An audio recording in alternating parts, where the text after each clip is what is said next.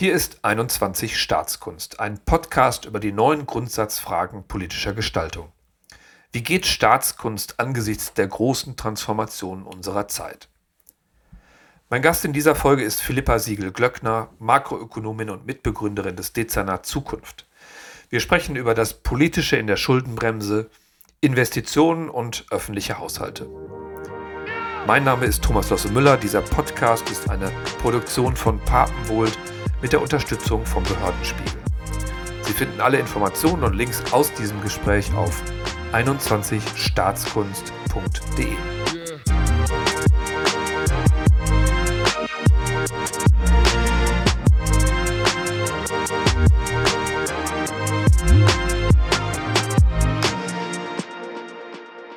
Philippa Siegel-Glöckner, ganz herzlich willkommen bei 21 Staatskunst. Magst du dich zum Anfang unseren Hörerinnen und Hörern einfach mal vorstellen, wie du so geworden bist, wer du bist, was deine Perspektiven, dein Denken geprägt hat ähm, und wie du auf die vielen spannenden Gedanken gekommen bist, die du so hast. Ja, erstmal vielen Dank für die Einladung. Ich freue mich sehr, äh, da zu sein. Staatskunst ist ja ein spannendes Thema und wahrscheinlich am Ende sogar eins der, der zentralen heute. Ähm, wie bin ich äh, die geworden, die ich heute bin? Sicher eine, eine, größere Frage und wahrscheinlich muss man da irgendwie tiefenpsychologisch in die Kindheit gucken, aber mal ein bisschen, bisschen später angefangen. Ähm, ich habe äh, VWL, Politik und Philosophie studiert im Grundstudium und das hat mich sicher sehr geprägt.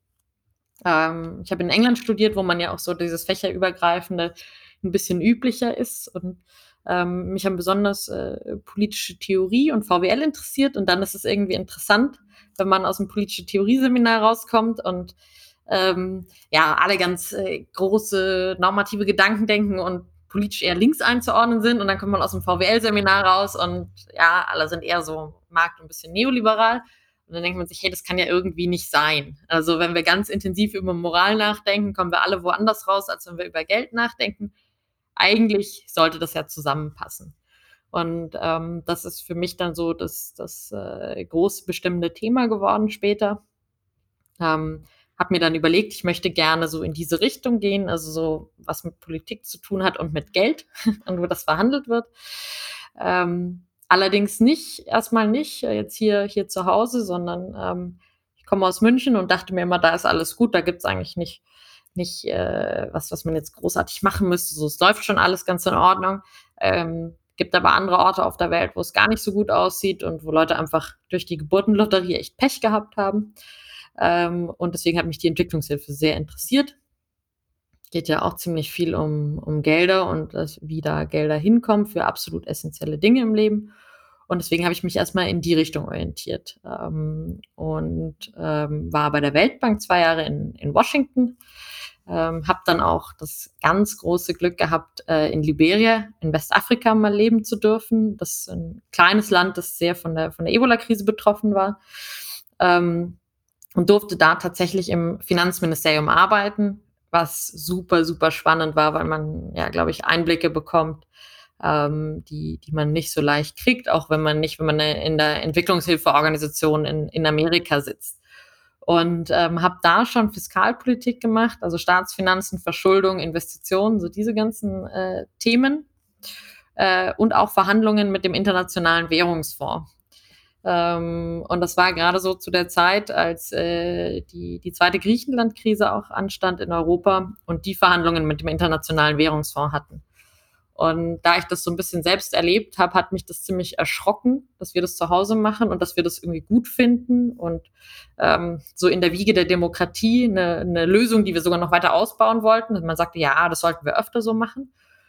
Und habe mir dann zu dem Zeitpunkt ähm, ja, musste ich mir selbst ein bisschen ehrlich in die Augen schauen und sagen, okay, vielleicht ist so die, die Hypothese, die du hattest, dass alles gut ist zu Hause, vielleicht nicht ganz richtig und äh, man muss jetzt mal zurückgehen und da ein bisschen genauer reingucken, was, was da so los ist. Und das ist dann der, war, glaube ich, der Punkt, der mich dann nach Hause zurückgeführt hat.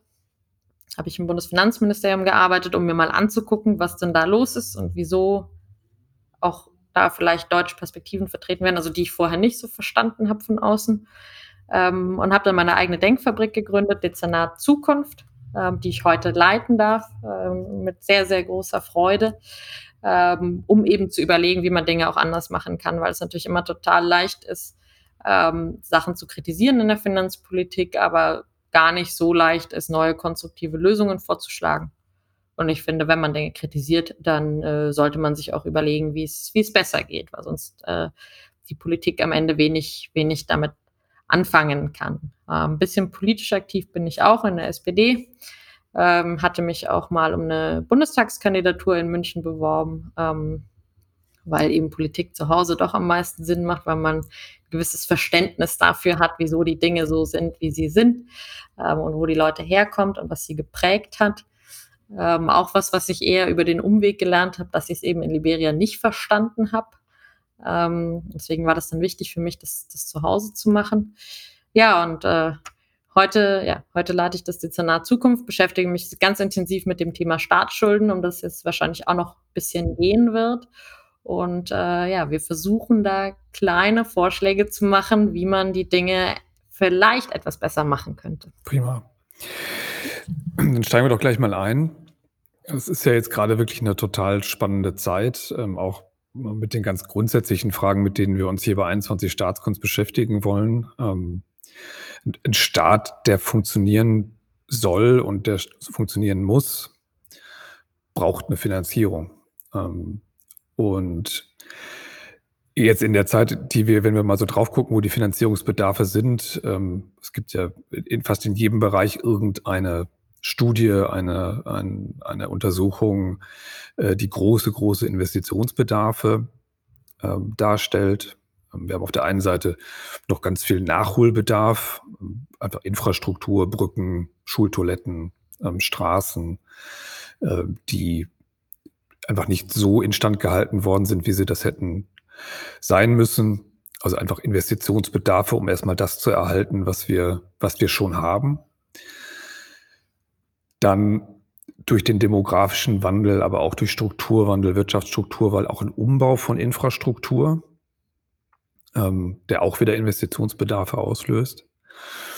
Und dann natürlich, wenn wir nach vorne gucken, ganz viele neue Investitionen, die wir jetzt tätigen müssen als Staat. Ähm, ganz prominent Klimainvestitionen, ähm, aber auch Investitionen in die Digitalisierung des Staates ähm, und nicht nur im Sinne von eigener interner Digitalisierung auch, sondern der Staat übernimmt ja neue Rollen. Ähm, Verkehrssteuerungssysteme, ähm, Smart City, ähm, alle diese Themen. Und wir haben an jedem Punkt, in jedem politischen Programm, auch in jedem Wahlkampf, aber auch ähm, wir, in, den, in den Räumen dahinter, immer die Frage, wie finanzieren wir das eigentlich, wie gehen wir damit um? Und gleichzeitig eben das hier jetzt erstmal sehr deutsche Prinzip der Schuldenbremse. Ähm, ganz viel Diskussionen auch in den letzten Jahren darum, wie man die Schuldenbremse weiterentwickelt. Wo stehen wir denn jetzt aus deiner Perspektive? Ähm, äh, sind wir auf einem guten Weg? Wo siehst du die, immer die Kernherausforderung jetzt gerade? Diese Frage wäre ja ziemlich leicht beantwortbar gewesen, glaube ich, in 2019. Also da wäre die Hauptherausforderung wirklich gewesen, diese Investitionen auf, auf die Straße oder das Gleis zu bringen. Ähm, da war es auch relativ klar. Also wir haben das Geld, wir haben eine günstige Finanzierung. Der deutsche Staat kann sich unglaublich günstig finanzieren. Ähm, und wir haben ganz klare Bedarfe, die auch einfach für unseren zukünftigen Wohlstand ähm, total essentiell sind. Und das war auch alles gut machbar. Heute ist es ein bisschen komplizierter. Natürlich haben wir diese Bedarfe immer noch und der deutsche Staat kann sich immer noch gut finanzieren, aber wir haben viel mehr konkurrierende Ansprüche und wir haben auch eine schwierigere Wirtschaftslage. Ähm, also wir erleben ja gerade zum Beispiel dadurch, dass eben ähm, es in bestimmten Lieferketten hakt. Ja? Also nicht alle Industrien all die, die Rohmaterialien bekommen, die sie brauchen. Ähm, dadurch, dass Energie knapp ist und teuer ist, ähm, haben wir einfach gewisse Einschränkungen und äh, können, können jetzt nicht alle Investitionen so schnell vielleicht machen, wie wir das gerne machen wollten, sondern müssen so ein bisschen gucken, was, was machen wir wann, wie passen wir das zusammen und wie kriegen wir es alles finanziert. Vor allem müssen wir ja auch währenddessen jetzt irgendwie momentan noch ein bisschen schauen, dass wir die Leute unterstützen bei, bei ihren hohen Stromrechnungen, bei ihren hohen Gasrechnungen, damit sie eben vernünftig durchs, durchs Leben kommen. Und deswegen stehen wir momentan, glaube ich, an einem echt herausfordernden Punkt, wo wir versuchen müssen, die, die kurzfristig schwierige Lage zu meistern und gleichzeitig diese ganzen Bedarfe, die du genannt hast, äh, nicht zu vergessen. Die gehen ja nicht weg, die werden eher noch, noch dringender, noch wichtiger, gerade weil wir von, von fossilen Energien wegkommen müssen. Hm. Vielleicht lohnt es sich einfach noch mal ein bisschen in die Geschichte der Schuldenbremse reinzugehen. Ähm, wir hatten früher ein bisschen, also eine Regel, die sagte, man soll nur so viele Schulden aufnehmen, ähm, wie auch wirklich investiert wird. Ähm, ich kann mich noch relativ gut daran erinnern, äh, in der Anfangszeit, als die Schuldenbremse gerade eingeführt wurde, da war es natürlich schon so, dass wir ähm, in der Finanzierung von Staat und auch die Art und Weise, wie Haushalte aufgestellt worden sind, auch als Politik oft etwas lax mit der Frage Kredite umgegangen sind. Ähm, also bis hin zu so Fragen, ist jetzt ähm, die Investition in Schule und die, das, die Anstellung von Lehrerinnen und Lehrern nicht auch eine Investition, weil ich dann eben ähm, in, in Köpfe investiere, in Wissen investiere, ähm, und wo das sehr stark verschwommen ist zwischen konsumtiven Ausgaben, also der, der Finanzierung von tatsächlich einfach Ausgaben, die dauerhaft sind und der Frage, wo invest einer Investition, die, ein, die ja erstmal einen Wert schafft, ähm, äh, der dann irgendwann auch dazu führt, dass ich tatsächlich ein, ein höheres Staatseinkommen habe, einfach über Steuereinnahmen. Und wir erleben in der ganzen Welt, dass Verschuldung auch im äh, Vergleich zu ähm, der Wirtschaftskraft immer wieder steigt und ähm, eigentlich oft nur auf abgebaut wurden in ganz vielen Fällen durch entweder eine Finanzkrise, eine Schuldenkrise, äh, Entschuldung. Ähm, und es ist uns nie so richtig ganz gelungen, ähm, einen Weg zu finden, wie man dauerhaft wirklich nachhaltige Haushalte aufstellt. So, das ist die geschichtliche Erfahrung gewesen, auf die mit der, auf die mit der Schuldenbremse geantwortet wurde. Ähm, und jetzt haben wir die Schuldenbremse und merken jetzt aber, dass wir tatsächlich, wenn wir nicht Steuern erhöhen, also wenn wir keine Einnahmen schaffen, haben Schwierigkeiten haben, das alles zu finanzieren. In der Diskussion, so wie, so, die, so, so wie du sie wahrnimmst, wo sind denn da jetzt gerade die Pole? Also in, in der Frage von Weiterentwicklung von Schuldenbremse. Es gibt ja ähm, durchaus auch Stimmen, die sagen, die Schuldenbremse als solche sollte abgeschafft werden. Ist das auch deine und eure Meinung? Oder gibt es einen Pfad, der eher eine Reform und eine Weiterentwicklung ist? Ja, ähm, vielleicht auch noch mal ein bisschen zum Geschichtlichen und du hast das natürlich live erlebt, während ich das aus äh, Bundestagsprotokollen und Geschichtsbüchern kenne. Ähm, aber man versucht sich ja in die Situation reinzuversetzen, also wieso, wieso man ein, eine solche Regel etabliert, auch mit Verfassungsrang, ja, was ja echt was ganz Besonderes ist. Das ist nicht mal so, wir geben uns hier eine Regel fürs tägliche Sein und vielleicht machen wir es mal wieder anders, sondern man sagt, es ist ganz klar, dass der Staat das immer so machen sollte. Ähm, also hat schon, schon eine hervorgehobene Position und wir haben versucht zu verstehen, wie das denn zustande kam. Und ich glaube, ein Faktor, der eine große Rolle gespielt hat, war diese Erfahrung eben in den, in den 90er Jahren, dass man diese sehr stark äh, steigenden Zinszahlungen hatte. Also der deutsche Staat hat einfach mal 15 Prozent seines Haushalts für Zinsen aufgewandt. Und das ist natürlich für jeden, insbesondere der in so einem Ministerium sitzt und jeden Tag sieht, was da rausgeht, ist das, glaube ich, echt was, was Prägendes, ähm, wo man sich denkt, okay, so darf das nicht mehr sein. Ähm, und dann, glaube ich, ein, ja, ein zweiter Faktor, der eine große Rolle gespielt hat, du hast es schon, schon angesprochen, ist dieses so, wie kriegen wir irgendwie mehr Qualität rein? Ähm, also wie sorgen wir dafür, dass wir eben die, die Investitionen machen, die, die wirklich sinnvoll sind, die uns äh, nachhaltiges Wachstum bescheren. Und wie machen wir halt nicht nur alle unsere Geschenke an unsere Wählerschaften. Ähm, und was interessant ist, ist, dass man eigentlich gesehen hat, und dann komme ich jetzt ein bisschen zu, wo die Diskussion heute steht und was alle denken, das mit der Qualitätsverbesserung, das hat nicht so richtig funktioniert. Das wünschen sich zwar alle, aber ich glaube heute, wenn man da offen drauf guckt und sagt, so, wir hatten jetzt ähm, über, über zehn Jahre mit der Schuldenbremse und wir haben eigentlich nicht gesehen, dass durch einen allgemeinen Deckel die für mehr Wachstum sorgenden Ausgaben länger überleben. So ist es einfach nicht, sondern es werden eigentlich alle gleichermaßen begrenzt und der Anteil an äh, nicht wachstumsförderlichem und, und wachstumsförderlichem ist wahrscheinlich, also hat nicht unbedingt mit dieser Begrenzung zu tun. Und das Zweite ist also bei den Zinsen, und das erleben wir jetzt gerade, ist halt die Frage, wie viel Kontrolle man drüber hat. Ähm, und natürlich kann man was äh, dafür tun, wenn man einen niedrigeren Schuldenstand hat, dann hat man niedrigere Zinsen. Aber das kann auch ein bisschen trügerisch sein in der Sicherheit, weil äh, wir es zumindest heute vergleichen mit dem Bruttoinlandsprodukt, mit unserer Wirtschaftsstärke.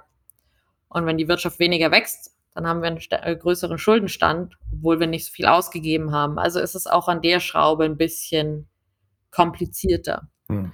Und jetzt gibt es dann, glaube ich, unterschiedliche Reaktionen auf, auf das Ganze.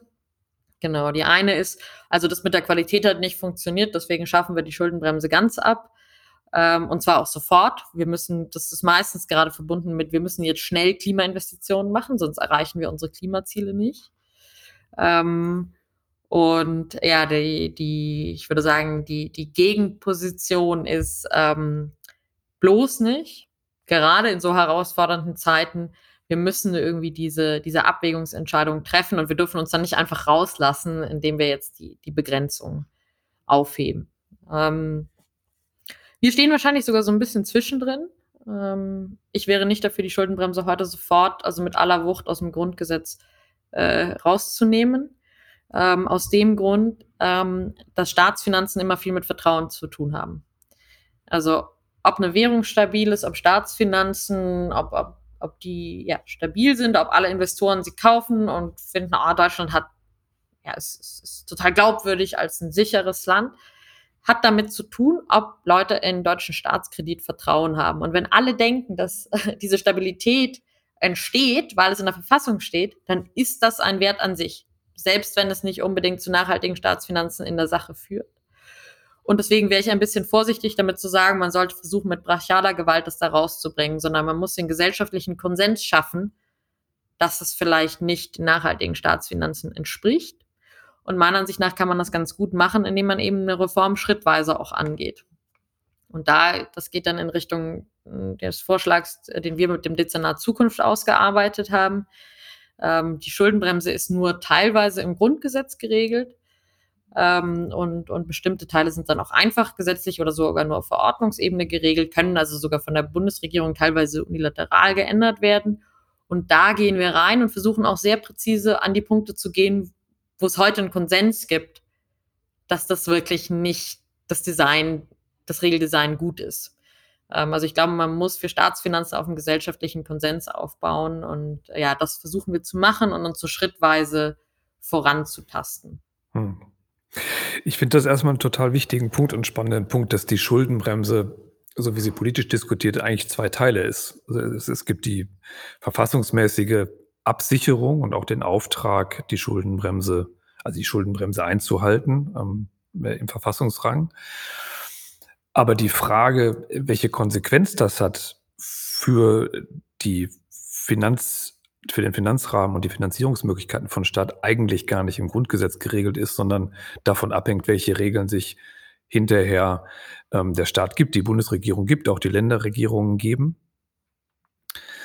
Und je nachdem, wie diese Regel ausgestaltet ist, der Finanzrahmen sich deutlich unterscheiden kann. Ähm, äh, und das ist erstmal nur eine Setzung. Das ist eine eine politische Setzung ähm, und um ehrlich zu sein, ja eine politische Setzung ohne eine demokratische Kontrolle, wenn ich das mal so sagen darf. Also die Frage, welche Methode ich anwende, ähm, wird nicht ähm, von einem Parlament festgelegt, sondern am Ende ähm, äh, in Finanzministerien und in kleineren Kreisen.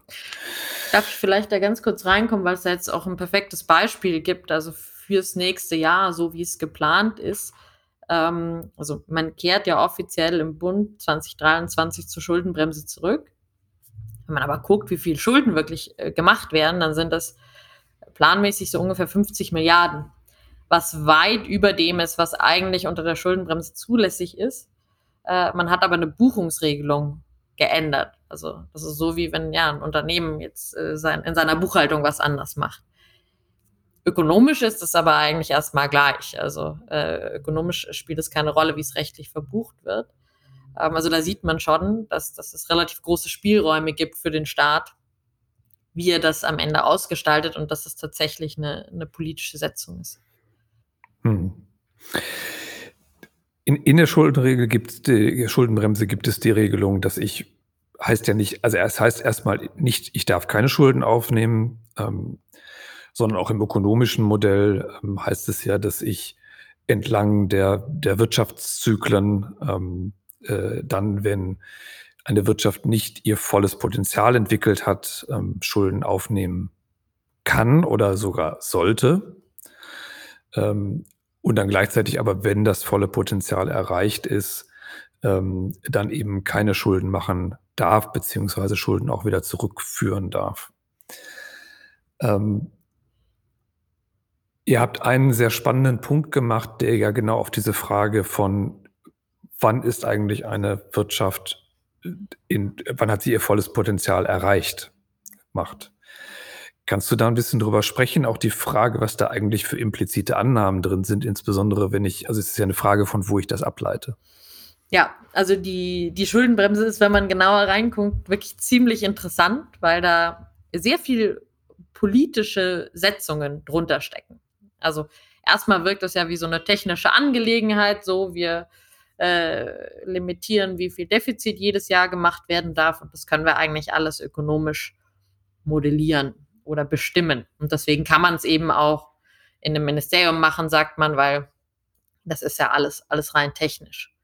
Und wenn man eben ein bisschen genauer reinguckt, dann, dann ist es etwas, etwas komplexer. Wie du schon gesagt hattest, ähm, hat die Schuldenbremse einen Mechanismus drin, dass man sich als Staat eben mehr verschulden darf, ähm, wenn die Wirtschaft unterausgelastet ist, wenn man als Staat noch eine zusätzliche Aufgabe hat, zum Beispiel im Vergleich zum Unternehmer oder der Privatperson, so die müssen sich nur um sich selbst kümmern, der Staat muss sich um alle Leute kümmern und wenn die Wirtschaft schlecht läuft und es nicht genug Arbeit gibt, dann ist es gut, wenn der Staat ein bisschen Nachfrage schafft, ähm, damit alle weiter ihren Job haben, nicht verlieren und es dann aus der Krise wieder gut, gut rausgeht. Und deswegen hat man unter Schuldenbremse diesen Mechanismus eingebaut, hey, wenn die Wirtschaft schwach ist, darf der Staat sich ein bisschen verschulden, um die Wirtschaft anzukurbeln. Wenn, er, wenn, wenn, wir, wenn alle zu viel Kauflaune haben, wenn alle Leute Küchen kaufen wollen, alle Autos kaufen wollen, der Staat sollte sich der Staat zurücknehmen, soll ein bisschen sparen, damit es nicht zu, zu Inflation kommt und so ausgleichend sein. Und jetzt ist die ganz interessante Frage, du hattest schon so ein bisschen in die Richtung angedeutet, ja, was heißt denn voll ausgelastete Wirtschaft? Wann ist der Staat drüber? Wann, wann sind wir drunter? Ähm, und ja, wenn man da reinguckt, wird es interessant. Ähm, wo man das festmacht, ist ähm, unter anderem am Arbeitsmarkt, ja, also wie viel Menschen arbeiten in unserer Wirtschaft, wie viel. Und heute sagt man, die Wirtschaft ist voll ausgelastet, wenn ungefähr so viel gearbeitet wird wie in der Vergangenheit. Das ist einfach eine Annahme, die da drin steckt. Die kann man auch nicht ökonomisch besonders gut begründen, dass das zwangsweise so sein muss. Es gibt mal große Unterschiede, also ganz im Gegenteil. Aber das wird einfach so gesetzt. Und wenn man sich das ein bisschen überlegt, ist das natürlich zutiefst politisch. Wenn wir sagen, ähm, in Deutschland ja, haben Frauen früher nicht so viel gearbeitet, wir hatten ein anderes Gesellschaftsbild, aber wir halten jetzt das als Potenzial fest, dass Frauen nicht arbeiten, die Wirtschaft ist voll ausgelastet, wenn nur die Männer arbeiten, dann ist das eine sehr, sehr politische Aussage. Der kann man zustimmen oder dagegen sein, aber es ist keine neutrale Aussage. Und es ist auch nicht wie die Schwerkraft, was, was unumkehrbar ist. Also, ja, das sagen manche auch, aber das ist einfach so. Aber man sieht ja auch das Gegenteil in anderen Ländern. Und als Frau würde ich auch einfach widersprechen, dass äh, wir generell ähm, da, da irgendwie eine andere Präferenz als Männer haben. Ich glaube, Frauen würden eigentlich ähm, genauso gern genauso viel arbeiten, wenn sie, wenn sie können, aber ist manchmal ein bisschen komplizierter, weil sie am Ende doch immer für die Kindererziehung oder meistens verantwortlich sind. Ähm, also da sind zutiefst gesellschaftspolitische Vorstellungen in die Schuldenbremse eingebacken, weil eben festgelegt ist, was das Potenzial der Wirtschaft eigentlich ist. Hm. Und ähm, das wissen ganz wenige interessanterweise, weil es ja, man muss schon so, so drei, vier Schichten abkratzen. Ähm, und wir sagen eben, ja, wir finden das ein bisschen problematisch, weil das wirklich mit Politik zu tun hat. Es kann auch sein, dass da unterschiedliche Parteien unterschiedliche Vorstellungen haben, äh, weil es was mit, ja, also damit zu tun hat, wie, wie wir denken, dass die Rollenverteilung zwischen Frauen und Männern ist, wie wir das Arbeitsleben sehen. Finden wir eigentlich, sollten alle nur vier Tage arbeiten oder alle sechs Tage, damit wir mehr verteilen Hm. können. Und wir finden, das sollte explizit politisch ausgehandelt werden. Ökonomen können dann sagen, was die Implikation davon ist. Also können ausrechnen, was ungefähr das Potenzial ist, wenn man, wenn man politisch bestimmt hat, wie, wie die Arbeitswelt aussehen soll. Ähm, aber allein aus der ökonomischen Theorie lässt sich eben nicht ableiten, ähm, wo denn das Potenzial des Arbeitsmarkts liegt. Hm. Und da ist dann auch ein ganz merkwürdiger Zirkelschluss drin, also an dem, der Frage Berufstätigkeit von Frauen.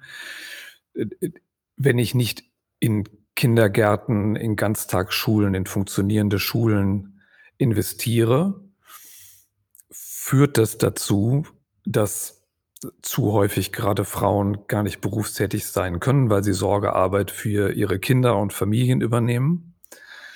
Ähm, daraus leitet sich dann, wenn ich es nur in der Retrospektive betrachte, wenn ich nur den Zahlensatz betrachte, wie sich die Vergangenheit darstellt, ab. Ähm, das Potenzial war gar nicht da und schreibt sich so ja einfach automatisch fort. Ähm, und wenn man das etwas größer zieht, die Linse etwas weiter zieht, die Frage, was unser Produktionspotenzial ist, hängt natürlich davon aus, ab, was wir jetzt auch gerade über öffentliche Investitionen an neuem Produktionspotenzial schaffen. Ähm, einer der spannenden Punkte in dieser Zeit, finde ich, ist, dass wir ja eine sehr viel höhere Abhängigkeit haben von der Frage, was ist eigentlich unser wirtschaftliches Potenzial, auch davon, was der Staat an öffentlichen Infrastrukturen zur Verfügung stellt. Also das, was früher mal die Autobahn, die Straße, die Eisenbahn war, die uns immer noch beschäftigen als Infrastruktur, ist ja heute die, ähm, die IoT-Plattform für Smart City, ähm, ist heute die Frage, ähm, Produktion von grünem Wasserstoff als eine neue Energiequelle, die wiederum neues wirtschaftliches Wachstum äh, generieren kann. Äh, wo immer es eine öffentliche Infrastruktur gibt, da gibt es immer ein öffentliches Gut drin als Infrastruktur, das komplementär zu den privaten Investitionen bereitgestellt werden muss. Ähm, und sogar noch etwas weiter ist es ja nicht nur die Frage von ähm, jetzt Arbeitskraft, die von Frauen zur Verfügung gestellt werden kann, sondern auch tatsächlich ist es eine politische Setzung, wie viel Zuwanderung ich haben will. Ähm, will ich viel Zuwanderung haben, äh, für die ich wieder Wohnraum brauche, für die ich auch öffentlichen Wohnraum wahrscheinlich brauchen werde, bezahlbaren Wohnraum brauchen werde. Ähm, darüber setze ich ja auch die Frage, wie viel Arbeitspotenzial ich hinterher wieder habe.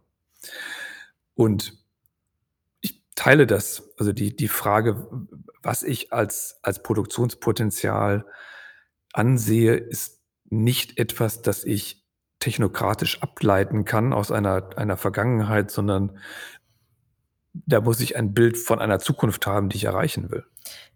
Und das ist, also, glaube ich, selten wird das deutlicher als in der, in der heutigen Situation, ähm, wo wir auch sehen, also was, was sind die klugen Politikempfehlungen heute? Ja? Also die sind, wir bauen eben erneuerbare Energien auf, äh, wir stellen auf öffentliche Infrastrukturen um, die uns weniger abhängig machen vom Öl. Ähm, also dazu sagen, ja, das spielt keine Rolle, was der Staat macht und wie der gestaltet. Das ist einfach grob falsch, wenn man sich heute die Realität anguckt. Ähm, was ganz interessant ist, also in diese Produktionsfunktion, mit der man eben berechnet oder schätzt, was das Potenzial ist, da kommt zum Beispiel Energie nicht vor. Da kommt so allgemein, kommen Investitionen vor. Heute könnte man sich auch überlegen, sollte man da nicht explizit über Energie drin reden? Gibt es auch ein paar Vorschläge dazu, kann man diskutieren, ob das am Ende gut oder schlecht ist, aber ich glaube, dieses Beispiel ähm, Energie ähm, und, und die heutige Situation, wo der Staat so gefordert ist, zeigt ganz deutlich, dass der gestalten kann und dass es eben einen Unterschied macht, wie der Staat handelt. Ähm, und vielleicht nochmal, um da auf ja, die Schuldenbremse und ihr, ihre grundsätzliche Gestaltung zurückzukommen, das wird da anders angenommen. Also da dem zugrunde liegt eine ökonomische Theorie, die sagt, der Staat kann nicht wirklich viel gestalten. Ähm, der kann eigentlich nur eben so Schwankungen in der Wirtschaftsleistung ausgleichen, aber ansonsten kann der nicht viel machen. Das machen alles die Unternehmen. Vielleicht war das in einer anderen Zeit auch mal irgendwie so, weil es stärker um den Markt ging und um die Entwicklung von, von Konsumentenprodukten, kann ich nicht so gut beurteilen. Ähm, heute ist es aber definitiv nicht korrekt. Und deswegen, glaube ich, sollten wir dieses Verständnis, das wir alle haben, dass der Staat heute handeln kann ist wichtig, wie er handelt, sollten wir auch in ja, Regeln, die absolut zentral sind ähm, für, für was der Staat machen kann, sollten wir auch darin überführen, damit wir konsistent sind. Kannst du das schon in konkrete Reformvorschläge übersetzen? Also wie, wie wäre so eine Lösung, in der wir die Notwendigkeit von neuen Investitionen in neue öffentliche Güter, in neue öffentliche Infrastrukturen ermöglichen, ohne jetzt tatsächlich in die Falle zu, zu tappen, die wir vermeiden sollten, dass wir diesen Disziplinierungsmechanismus von Schuldenbremse nicht mehr haben? Ja, was wir uns überlegt haben, ist, dass man ja eben nicht, nicht dieses ganze Konstrukt aus dem Fenster wirft, sondern dass man dieses Potenzial nicht mehr als so von Gott oder der Vergangenheit gegeben nimmt, sondern abhängig macht von Politikmaßnahmen. Und dann gibt es so eine bisschen verschobene Aufgabenteilung. Also die Politik sagt, wir wollen zum Beispiel ja, mit Migration das machen, wir wollen hier uns, uns gut darum kümmern, dass die Leute Deutsch lernen, dass sie in den Arbeitsmarkt kommen wir wollen uns gerne um Kita-Plätze kümmern. Äh, ja, wir wollen gerne ähm, für, für eine gute Wasserstoffinfrastruktur sorgen. Und dann können die Ökonominnen und Ökonomen das nehmen und können eine Schätzung abgeben, was das ungefähr fürs Potenzial ergibt. Und darauf basieren könnte man dann sein, sein Potenzial für die, für die Schuldenbremse eben schätzen. Und dann wäre das erstens so ein bisschen, glaube ich, näher an der Realität. Und das Zweite, und das finde ich eigentlich besonders schön daran ist, ähm, es gäbe diese Anreize, die wir eigentlich mal versucht haben, am Anfang mit der Schuldenbremse zu, zu schaffen. Wenn ich als Politik was Sinnvolles tue für mein Potenzial, ja, also mich zum Beispiel um meinen Arbeitsmarkt, um Ausbildung kümmere, um Investitionen kümmere, dann kriege ich auch mehr Spielraum, weil es ja sinnvoll ist. Ähm, und deswegen, glaube ich, ja, hätte man da, würde man da eigentlich genau auf die, die ursprüngliche Idee auch zurückgehen. Ja? Wie, wie kriegen wir sinnvolle, nachhaltige Staatsfinanzen hin? Mit einer gewissen Anpassung des, des Gerüsts, ähm, müsste aber jetzt nicht gleich die, das Grundgesetz ändern. Hm. In der Diskussion ist ja wirklich tatsächlich und zu Recht oft die Sorge, dass, dass wir in, in Situationen kommen können, in der der Staat sich dann trotzdem überschuldet.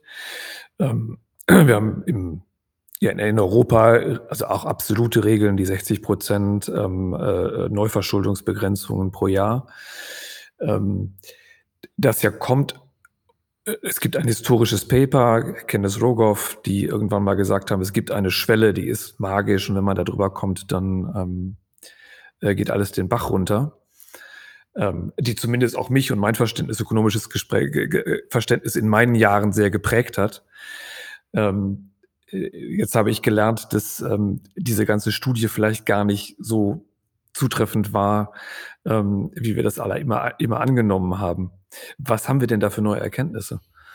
Ja, also bei der Studie, das war wirklich ein bisschen erschütternd, weil die, glaube ich, für alle maßgeblich war. Also die sagt zwar, ja, es sind 90 Prozent und nicht 60 Prozent äh, Schulden im Verhältnis zum Bruttoinlandsprodukt sind irgendwie die Grenze, aber in der Studie war halt ein Excel-Fehler drin. Also da hat äh, einer nicht, nicht die Rechnung bis zum Ende gezogen, dass alle Zahlen äh, berücksichtigt wurden und dann, ähm, als man das äh, korrigiert hatte, kamen die Ergebnisse nicht mehr als, als signifikant raus.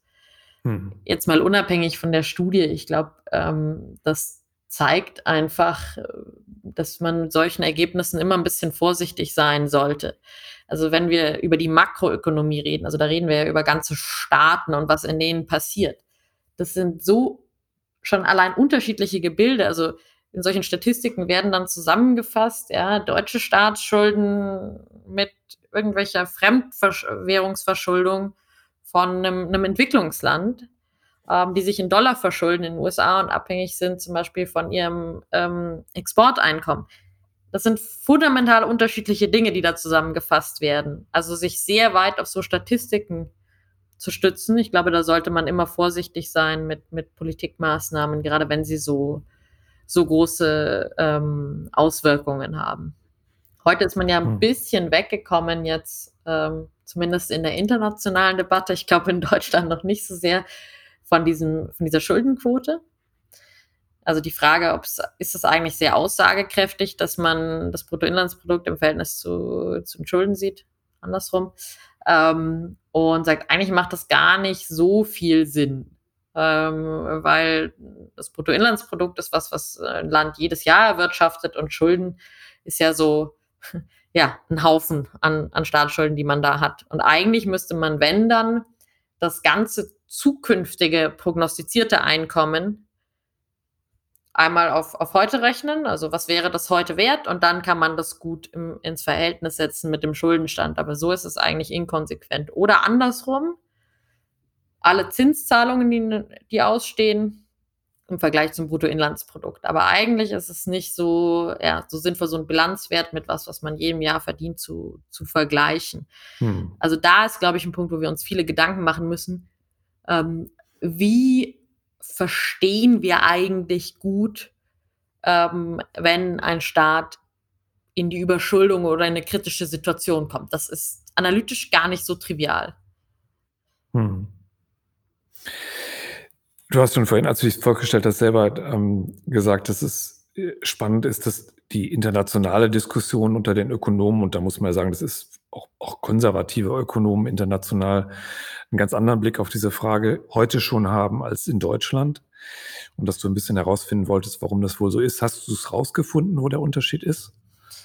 Ja, ich glaube, das äh, würde wahrscheinlich ein, ein längeres wirtschaftshistorisches Studium und ideengeschichtliche Habil mindestens erfordern. Ähm, aber naja, es hat mich schon überrascht, so hätte ich das nicht gedacht, dass es ähm, schon unterschiedliche akademische Welten sind zum einen. Und wenn man drüber nachdenkt, ist es auch gar nicht so äh, überraschend, weil Sprache einfach einen Unterschied macht. Hm. Ähm, da sind sicher deswegen auch England und Amerika eben sehr nah beieinander. Ich glaube, die französische Bubble ist noch mal ein bisschen eine andere. Die, zu der habe ich leider nicht so guten Zugang, weil ich nicht Französisch spreche. Ähm, aber das ist sicher eine Sache. Und dann die andere, und da gewinne ich erst langsam Verständnis dafür, ist, dass ähm, die amerikanische Wirtschaft zum Beispiel auch echt anders funktioniert als die deutsche. Also ich glaube mal zwar durchaus, dass wir manchmal mehr oder schneller irgendwie den, den wissenschaftlichen Diskurs aus dem Ausland übernehmen könnten oder aufnehmen könnten und vielleicht ein bisschen offener dafür sein könnten.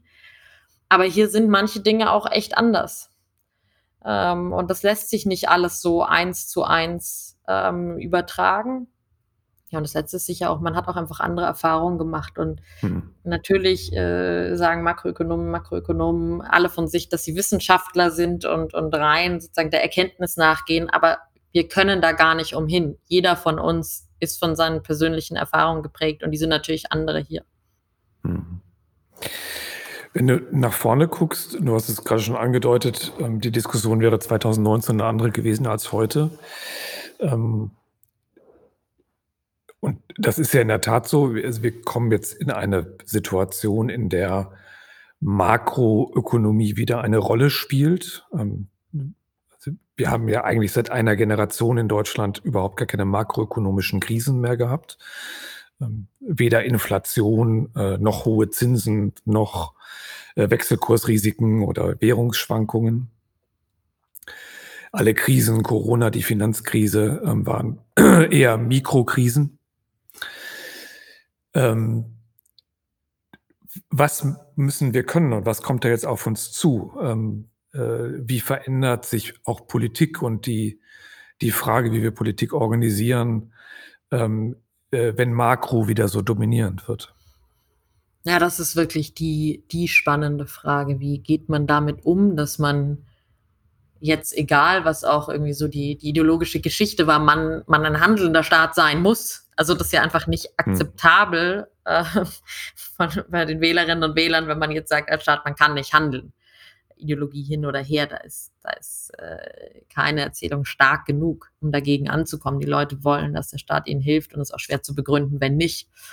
Ähm, und ja, da glaube ich, gibt es momentan eine gewisse Herausforderung, weil ähm, die zumindest auf Bundesebene die Ministerien definitiv nicht so gestaltet wurden, ähm, nicht so aufgebaut wurden, ja, dass man, dass man da so einen mittelfristigen Plan entwickelt, aufbaut, eine größere Strategie macht, sondern das ist, glaube ich, eher so in der politischen Sphäre gedacht worden und drunter die Verwaltung ist dann eher so ausführend. Und das ist hm. exzellent. Also ich habe noch nie so gut funktionierende Mechanismen, die auch unter Druck so schnell äh, Dinge machen können. Hat man, glaube ich, in der Corona-Krise ganz am Anfang am allerbeeindruckendsten gesehen, wo über zehn Gesetze, glaube ich, an einem Wochenende gemacht wurden und das hat dann auch alles gestimmt. Also das kann der deutsche Verwaltungsapparat unglaublich gut, aber der ist nicht darauf aufgelegt, äh, ausgelegt, gestalten zu sein. Und das wird jetzt ganz, ganz große Herausforderung, wie man das hinbekommt. Ähm, also erstens braucht man dafür wirklich teilweise mehr Leute an bestimmten Stellen. Kann man vielleicht auch woanders wegnehmen und, und, und da hinsetzen. Heißt nicht unbedingt größerer Staat, aber vielleicht ein bisschen eine Verschiebung. Und auch welche Fähigkeiten braucht man? Makroökonomen und Makroökonomen beschäftigen sich gerne mit dem sogenannten Gleichgewicht. Also, so wie sieht unsere Wirtschaft aus, wenn wieder so, ja, alle komischen, abnormalen Situationen weg sind und, und so alles ruhig ist. Das ist eigentlich, was wir dann gut berechnen können. Ja, das ist aber nicht, was heute gefragt ist, sondern wie gehen wir mit dieser komischen Situation um? Ähm, hm. Und deswegen, also, welche Fähigkeiten braucht man da überhaupt? Welche Leute braucht man da, ähm, die mit relativ unzureichender Information. Wir wissen nicht so viel, wie wir gerne wissen würden, was in unserer Wirtschaft eigentlich los ist, vor allem nicht live. Also man kann nicht auf einen Knopf drücken und äh, so Puls messen an der Wirtschaft. Da gibt es allerlei Wege, wie man versucht, das irgendwie gut zu machen, aber das ist schwierig. Also mit unzureichenden Daten, ähm, ja, mit eigentlich keinen festgeschriebenen Modellen. Also wie, wie kann man da so versuchen, ähm, in relativ kurzer Zeit sich ein vernünftiges Bild zu machen und, und gute Lösungen auszudenken für einen, für einen unbeschriebenen Weg. Das ist jetzt, glaube ich, die, die ganz große Frage. Hm. Was ich spannend fand in der auch Auseinandersetzung jetzt beispielsweise mit der Reaktion vieler Staaten in Asien auf die, auf, die Asienkrise, also da gehen wir jetzt schon ähm, viele, viele Jahre zurück. Ähm, aber wo das ja eingeübt worden ist, also der Umgang mit Krise, Gestaltung, tatsächlich Steuerung in, in Unsicherheit und Unwissenheit. Also ich, ich weiß wirklich, es gibt kein Patentrezept, ähm, es gibt äh, gar nicht diese Klarheit äh, und Sicht auf die Dinge. Ähm, und dass sich ja, also wenn man mal in der Asienkrise war, niemand hat ja damit gerechnet, dass daraus jetzt diese sich stark entwickelnden Volkswirtschaften werden. Ähm, äh, aber ich kann mir sehr gut vorstellen, dass genau dass das eingeübt war, dass ich Steuerungsentscheidungen getroffen habe, dass ich das auch notwendig war zu investieren, ähm, äh, nach vorne mit einem mit einer Idee in einem Szenario zu planen, eingeübt worden ist. Äh, ein Teil auch der Stärke jetzt gerade ähm, äh, der Wirtschaftspolitik in Asien ist. Und das ja auch in der internationalen Diskussion jetzt viel stärker schon verankert worden ist. Also, dass ich als Staat gestalten muss, ähm, dass es diese nicht nur eine stabilisierende Funktion gibt, sondern auch eine, ähm, eine strategische Notwendigkeit für öffentliche Investitionen, eine wirtschaftspolitische Gestaltung gibt. Ähm, und das sollte einem ja eigentlich Mut machen, dass das möglich ist. Das sollte einem absolut Mut machen, wobei es, glaube ich, auch in Asien manche Beispiele gibt, wo es, wo es an bestimmten Stellen ähm, Herausforderungen gab oder nicht so funktioniert hat. Klar, ich meine, ein ähm, gestaltender Staat kommt auch mit seinen Risiken, aber die Risiken sind immer auf beiden Seiten. Also wenn man es unterlässt und das gar hm. nicht versucht, äh, gerade in so Situationen, also wo wir zum einen eine, eine, schwierige geopolitische Situation haben und eine Transformation gestalten müssen. das irgendwie hm. äh, gibt es nicht so richtig eine, eine, gute Alternative. Sollte man es, es unbedingt ähm, versuchen. Wir haben natürlich ein bisschen anderes politisches Modell. Also, es lässt sich lassen sich gewisse Dinge vielleicht auch besser, ähm, durch so 'n durch so Plan, ähm, machen, wenn man den Gesellschaftsvertrag hat: „Wir bestimmen 'n bisschen mehr von oben, aber dafür habt ihr Wohlstandszuwächse.“ Und das ist ja ganz oft, Mhm. ähm, das das Modell. Ähm, und das sind auch sehr greifbare Wohlstandszuwächse und sehr fundamentale. Da geht's nicht drum, ob man das zweite Auto kaufen kann, sondern da geht's drum, dass es plötzlich sichergestellt ist, dass alle Kinder genug zu essen haben, gut durch ihre Kindheit kommen, 'ne gute Schulbildung haben. Ähm, und das ist natürlich 'n 'nen Vertrag, ähm, der der gar nicht so schlecht funktioniert. Und wir haben hier so 'n 'nen bisschen 'nen anderen. Ähm, grade als Deutschland wir sind auch noch 'n Föderalstaat, also, wo man immer mehrere Ebenen einbinden muss, wo wir Kommunen haben, wo wir Länder haben und 'n Bund haben und die müssen sich alle zusammenfinden. Also, grade so das Thema Klima, da merkt man das ganz groß. Ähm, der Bund könnte gar nicht so so zentral steuern und sagen: „Alle Kommunen machen jetzt, äh, 100 % Elektrobusse“, sondern, äh, das sind dann Mhm. mal die Länder und die Kommunen. Also, da muss man, glaube ich, gucken, was übertragbar ist, kann einem sicher Hoffnung geben, aber wir müssen, glaube ich, da unseren eigen eigenen Weg finden, wie wir das gestalten. Mhm. Äh, ganz bestimmt und auch in dem Ausgleich der Finanzierungsmöglichkeiten. Also, die Schuldenbremse hat ja tatsächlich auch 'n föderales Prinzip dabei. Ähm, äh, und die Kommunen jetzt grade in der Klimatransformation eigentlich eigentlich der wesentliche Träger von ganz vielen Investitionen. Also, die Frage, ob ich ein klimaneutrale Wärme habe, hängt ja davon ab, ob die Kommune, ähm, ein Wärmenetz bauen kann oder nicht, also, lokal für 'ne 'ne klimaneutrale Wärmeversorgung äh, sich kümmern kann und bereitstellen kann. Mobilität wird lokal organisiert. Ähm, ganz viele andere Investitionen von den meisten Straßenkilometern bis eben zur Schultoilette sind ja auch kommunale Investitionen.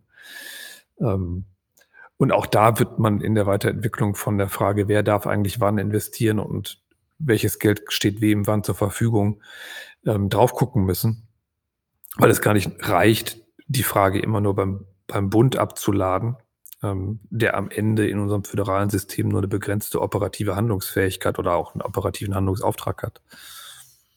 Ja, also, das wird grade mit der mit der Klimatransformation noch 'n 'ne riesige Herausforderung. Ähm die tiefsten Taschen sitzen am Ende beim Bund, weil der kann sich immer noch finanzieren. Also, ja, deutsche Staatsanleihen sind aber was Spezielles, die wollen alle Anleger haben.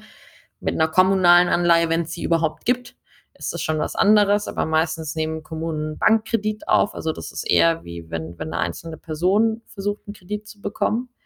Ähm, auf der anderen Seite, ja, liegen aber viele der der Herausforderungen bei den Kommunen, die das umsetzen müssen. Und heute regeln wir das so 'n bisschen darüber, dass wir 37 Förderprogramme haben vom Bund für die Kommunen und die jeden Bus einzeln beantragen. Das ist aber natürlich auch nur begrenzt sinnvoll, ähm, und effizient.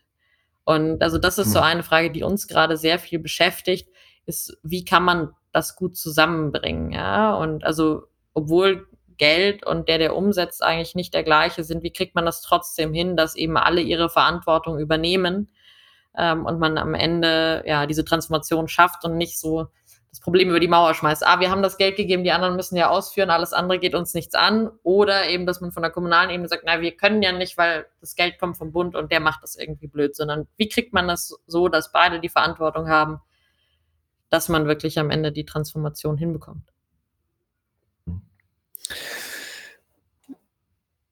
Jetzt einmal nach vorne geguckt, gib uns ein bisschen Hoffnung. Ähm, was sind die die nächsten 2, 3 Schritte, die du uns empfehlen würdest, wie wir weitergehen? Ja, also, dass man das Heft des Handelns wirklich in die Hand nimmt. Es gibt 'ne ganz große Chance auch grade für für das Industrieland Deutschland. Ähm, ich meine, eigentlich ist es technologisch so 'ne spannende Zeit wie schon schon lang nicht mehr. Also, wir müssen unsere ganze Industrie, alle Prozesse umstellen, lauter Infrastrukturen simultan umstellen. Also, wenn's so 'ne Zeit der der eigentlich wieder Entdecker gab und der Neuerfindung unserer Industrie, dann dann könnte die wirklich heute sein. Ähm, und das könnte eigentlich sehr, sehr spannend sein. Und, ähm, es könnte ein sehr es könnte am Ende eine sehr, äh, interessante Zusammenarbeit eigentlich zwischen Staat und Unternehmen geben. Also, es ist heute eben nicht so, die einen kämpfen gegen die anderen, sondern, ähm, und nehmen dem was weg, sondern die, wenn es gut werden soll, müssen die zusammenwirken. Und, und das wäre eigentlich toll, wenn uns das gelingt. Und wenn wir es schaffen, ja, unsere Industrie so, so umzustellen, äh, dass sowohl der Wohlstand erhalten bleibt, als auch äh, das Klima vernünftig ähm, und wir hier nicht, nicht alle gekocht werden. Und ich glaube, das kann auch funktionieren, wenn man sich anguckt, was diese Verwaltung schon alles auf die Beine gestellt hat. Das ist doch schon ein schönes Schlussresümee. Philippa Siegelgöcker, ganz herzlichen Dank. Am Ende, äh, wie in jeder Folge, die Frage an dich, welches Buch, welches Paper, welche Webseite, YouTube-Video, welchen Song würdest du unseren Hörern und Hörern empfehlen, die sich für dieses Thema interessieren? Ich äh, nehme schon mal vorweg, ähm, dass die äh, Webseite von Dezerner Zukunft absolut lesenswert ist, mit einem äh, sehr interessanten, auch sehr gut geschriebenen FAQ zum Frage Schuldenbremse, dem Unterschied zwischen der schwarzen Null und der Schuldenbremse und ganz vielen anderen Themen, die wir hier schon angerissen haben. Ähm, also ein Buch und ich werde öfter gefragt, was so eine gute Einführung ist, ähm, dass ich eine sehr bildliche und nachvollziehbare Einführung zu diesem ganzen Schuldenthema finde, auch gerade jetzt für, wenn man nicht Finanzexperte ist oder den ganzen Tag Zeit hat, sich da äh, durch Haushaltsdokumente zu wühlen, ist von Stephanie Kelton. Das heißt auf Englisch Deficit Myth. Das gibt es aber auch mittlerweile auf Deutsch. Ich glaube nicht, dass es der Defizitmythos heißt, aber gut, das, das finden hoffentlich die Hörerinnen und Hörer. Ähm, und also vielleicht zwei Worte auch ein bisschen zur Einordnung. Äh, das, das kommt aus der Modern Monetary Theory, ähm, die so sagen, Staatsschulden spielen gar keine Rolle. Und deswegen ähm, sollten wir uns nicht aufs Geld konzentrieren, sondern am Ende auf eine Jobgarantie. Was die, wie die analytisch das Geldsystem beschreiben und was Wohlstand erschafft, finde ich sehr, sehr nachvollziehbar. Deswegen auch interessant, weil das in diesem Buch sehr deutlich dargelegt wird. Bei den Politikbeschreibungen würde ich immer zweimal hingucken. Also das ist, wo ich persönlich ein bisschen skeptisch wäre. Ich glaube nicht, dass wir mit einer Jobgarantie heute in Deutschland alles lösen werden. Das ist sehr, sehr viel komplizierter, wie wir unseren Wohlstand erhalten ähm, aber ist auf jeden Fall mal so eine erste spannende und sehr nachvollziehbare Annäherung an das, an das Thema. Für Leute, die sich auch für, ja, jetzt so diese bisschen Industrieentwicklung interessieren und so die Schnittstelle zwischen Staatsfinanzen und auch Finanzmärkten, die ich immer sehr spannend finde, weil man einfach an den Finanzmärkten sehr viel erlebt, mitbekommt, so was sich gerade in der Weltwirtschaft verändert ähm, kann ich einen englischsprachigen Podcast namens Oddlots sehr empfehlen von äh, Bloomberg. Die haben ganz, ganz unterschiedliche Leute. Also von, ähm, ich weiß nicht, ob Ocasio-Cortez schon mal zu Gast war, aber von sehr linken progressiven Ökonomen bis zum Goldman-Banker sind da alle da. Und ähm, wenn man den so über eine Zeit hört, dann kriegt man interessante Einblicke in sehr unterschiedliche ähm, Ecken äh, unseres, unseres Wirtschafts- und Finanzsystems, ähm, was ich ziemlich spannend finde. Das eine sehr gute Empfehlung. Ähm, ganz herzlichen Dank.